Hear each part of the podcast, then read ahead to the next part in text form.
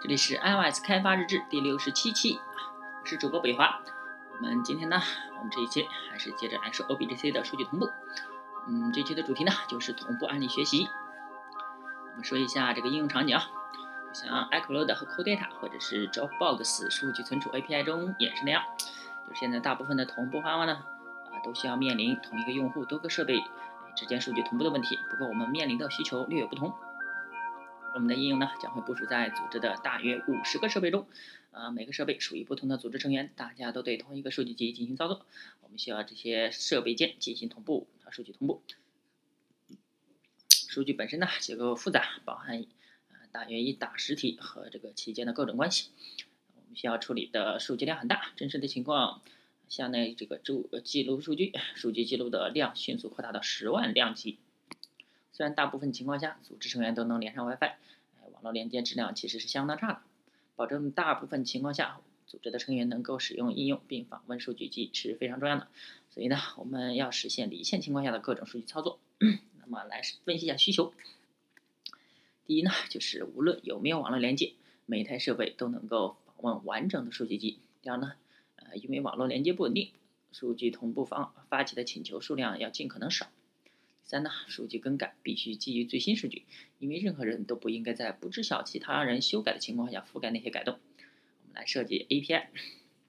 由于数据模型的嵌套结构可能出现高于网络延迟，传统的 REST 风格的 API 并不是一个好选择。例如呢，为了在应用中显示一个仪表盘数据，就是 dashboard 视图，必须编列好几个数据呃数据层级来获取所需要的所有数据。队伍、队伍联盟。队员单屏显示 screen 和这个单屏显示的元素就是 screen item。如果我们分别获取这几类数据，在数据更新完毕之前，我们需要发起多次请求。实际中呢，我们采取了更原子的操作，在同步数量不变的情况下，发起请求数更少。客户端和服务器仅使用一个 API 接口进行交互。为了实现这个方案呢，我们需要自定义客户端和服务器的交互的数据格式，从而在一次数据同步呃请求中呢，包含所有的数据。分析一下数据格式啊，这个是客户端和服务器之间是自定义的 JSON 格式数据进行交互的啊，无论请求由谁发起，都采用了同样的格式。啊，简单的例子呢，有一个 max 的 revision，啊，还有这个 change sets 啊。上啊，这是这个 JSON 数据箱呢，包含 max 的 revision 和这个 change sets 两个 key。max 的 revision 呢，用来标识呃客户端当前数据版本的版本号。啊，change sets 则是一个数据修改集。呃，change set 为元素的列表。顶层的 types 对应这个修改集中所涉及的所有的数据实体类型，每个类型又会针对一个，又会对应一个针对它的。呃，修改集合包括创建，啊，就是应该就是常规的 CRUD 操作了，呃，create、update、delete，它这包含了三项，那么就是创建、更新和删除操作，啊，每个操作呢对应指定的记录 ID，这些 ID，呃，最后会对应到针对这条记录的哪些信息，啊，进行了新建或者更新操作。这套数据结构参考了之前的 Web 端的使用的数据结构，当时采用的结构有利于。原有客户端的数据处理，同时也满足现在的需求。于是呢，我们来看一个复杂一点的例子。啊，假设我们为一台设备上一名成员添加了新的单屏显示数据，呃，当需要同步到服务器上下时呢，啊，需要包含一些数据结构。数据结构就不说了，其中呢涉及到记录 ID 是负数，这是因为呃他们是新建的条目。新建的 screen 下划线 instant 条目 ID 是负十，在后面的 screen 下划线 instant instance 下划线 items 条目中引用到的这个 ID 作为外界。当服务器处理完这个请求后呢，假设没有冲突或者权限问题，啊，发回给客户端响应。啊，响应请求中包含又包含了一些 JSON 的数据。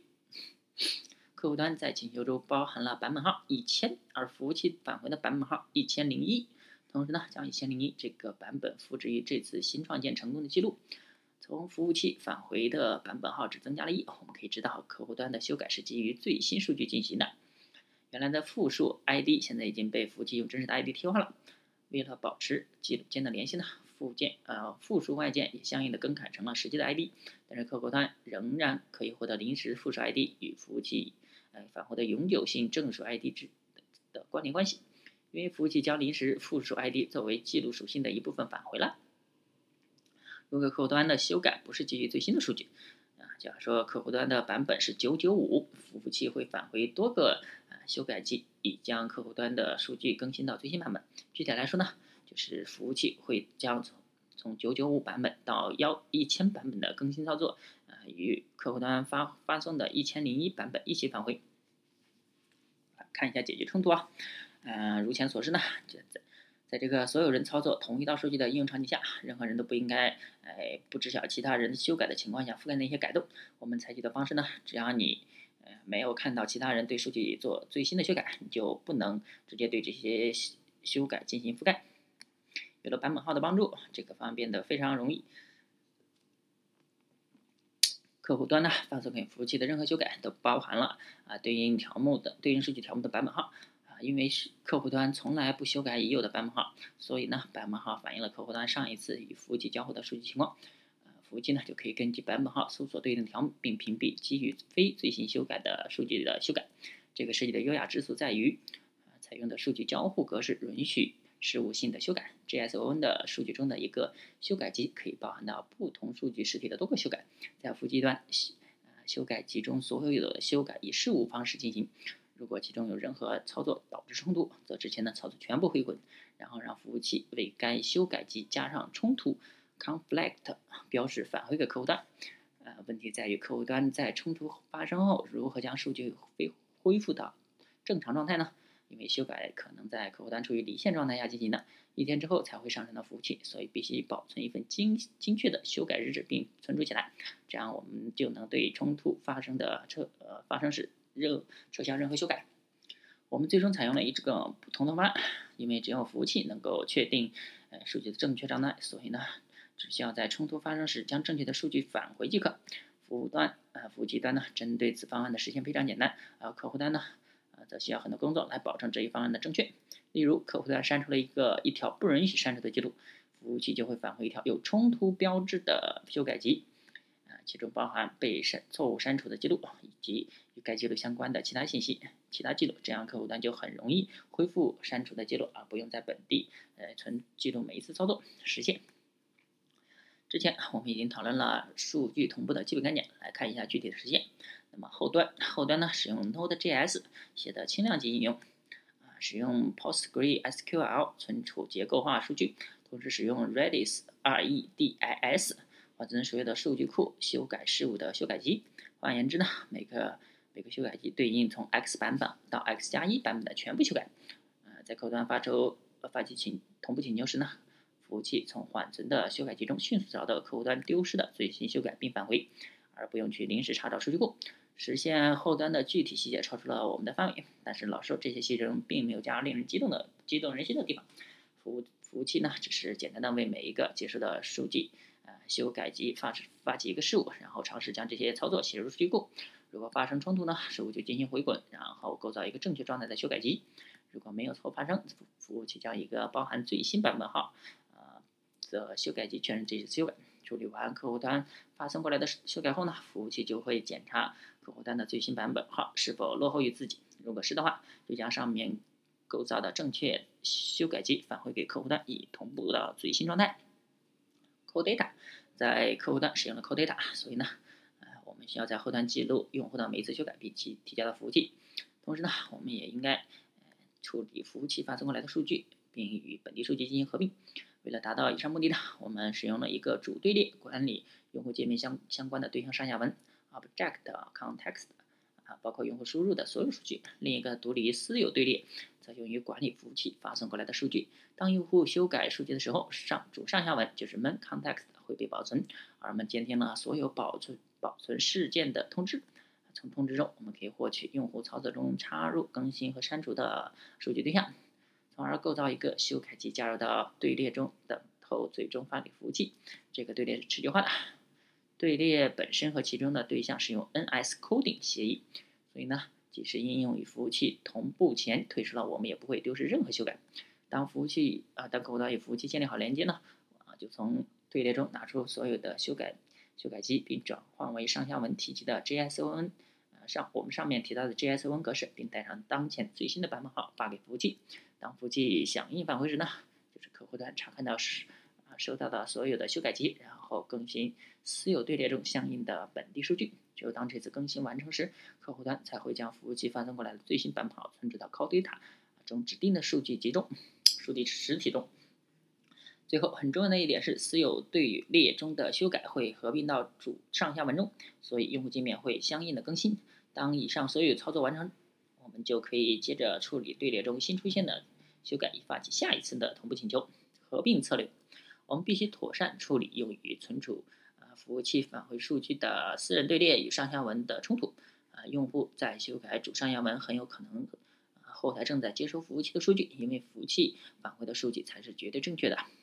在将私有队列中的数据合并到上下文的时候呢，我们的策略就是持久化存储数据，相比内存中数据更优先采用。当用户修改一个服务器已经更新，比如说呢，就是已经删除的对象时，这时合并策略就会遇到一些问题。当这种修改在私有队列中保存，但还未合并到主上下文的时候，可以发送一条自定义的通知，这样用户界面就可以针对做此做出反应。初始数据导出导入，由于我们需要啊为移动设备处理大量条目，十万级的，将所有的数据从服务器上下载并导入 iOS 设备会花费很长的时间，因此我们会在应用中附带一份数据集的最新快照，这些快照用特殊设置的模拟器运行生成。该设置可以在本地数据不是最新的情况下，从嗯服务器获取所需的数据，然后我们对生成的 SQLite 数据文数据库文件运行如下两条命令，就是 rpagma，然后参数是 WAL 下划线 checkpoint 啊分号，第二条呢就是 vacum 分号，第一条命令确保。啊日志中记录的所有之前的修改同步到主 SQLite 中文件中。啊，第二条命令确保文件不会太大。当应用第一次启动时，啊，数据文件从应用中被拷贝到最终位置。哎，对这个过程以及其导入 CodeData 中方法有更多了解，可以参看参考一下网络上的文章。因为 CodeData 数据模型中包含一个存储版本号的特殊实体数据实体。啊，特殊数据实体应用中呢，包含的数据文件会自动的将正确的版本号写入到该实体中作为初始版本号。压缩，因为 JSON 数据体积相对较大，使用 gzip 格式压缩发给服务器数据就变得非常重要。那么在请求中加入 accept 下呃横杠 encoding 冒号 gzip 投投信息，就能让服务器同样使用 gzip 压缩返回的数据。不过，这只对服务器返回的数据有效，并不会在发送时启动压缩。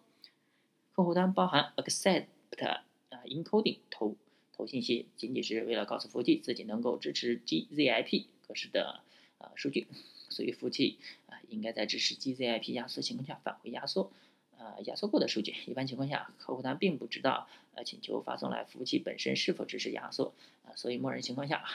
啊服务器发送的数据不能进行压缩。在我们的这个案例中呢，因为服务器也能是我们控制，所以我们可以保证能够支持 gzip。所以我们在发送数据到服务器上啊附加上就是 content content encoding 冒号 gzip 投文件并压缩数据，因为我们知道服务器肯定能够处理啊临时 ID 和永久 ID。呃创建新的记录时呢，客户端会为这个记录分配一个临时 ID，这样就可以记录它们之间的关系并发送到服务器。我们使用了附属作为临时 ID，从负一开始依次递减。当啊当前最新的临时 ID 会持久化存储到标准的用户预设值，standard 呃 stand 啊 user default default 中。因为我们采用了这种策略，一次啊只处理一个同步请求是非常重要的。同时，我们需要维护临时 ID 与服务器返回的真实 ID 之间的映射关系。哎发送同步请求之前，我们会检查是否已经收到对应修改、提交修改的永久 ID。如果有的话，我们将这些待修改的临时 ID 换成永久 ID，并更新相应的外件。如果我们不这样做，或者是一次发送多个同步请求，可能会导致多次创建同一条记录，而不得已不是在已有的基础上进行更新。因为我们使用的临时 ID，将这条记啊记录多次发送给服务器。因为私有队列在导入修改时和主主上下文也一样，也需要访问这种映射关系。为了限制安全，我们将其呃访问封装在了一个顺序队列中。那我们总结一下，就是构建自己的数据同步方案，并不是一个简单的任务，很可能将花费超出你想象的时间。至少处理本处理我们这里所提到的各种同步系统边界情况，就会占用很长时间啊。不过相应的，你也能进行灵活性和控制权。比如同一套后台既为 Web 接口提供数据，又可以在后台做数据分析。如果你面临一个罕见的同步场景，比如说我们就是需要在多个多人这个设备之间相互同步，那么你也许只能自己定制解决方案了。这将是一个痛苦的过程，因为你脑子需要脑子里不停地考虑各种边界情况。不过这也意味着是一个值得做的有趣的项目。原文呢叫做 Async Keys Study，译文呢叫做数据同步案例分析。呃，译者是杨超，Python Python 的从业者，麦克全键盘流用户，iOS 开发打怪升级中。那么二次元到异次元均有涉及，致力于有趣的东西寻找意义，为无聊的生活赋予灵感。啊，我们这个同步案例学习呢就说完了，大家呢可以关注我的新浪微博 G N U H U A 的微信公众号 L S D E V L O G，可以看一下我的博客 J I A X H dot com，J I H 假的拼音 J I A X H dot com。那么这一期就到这吧，再见。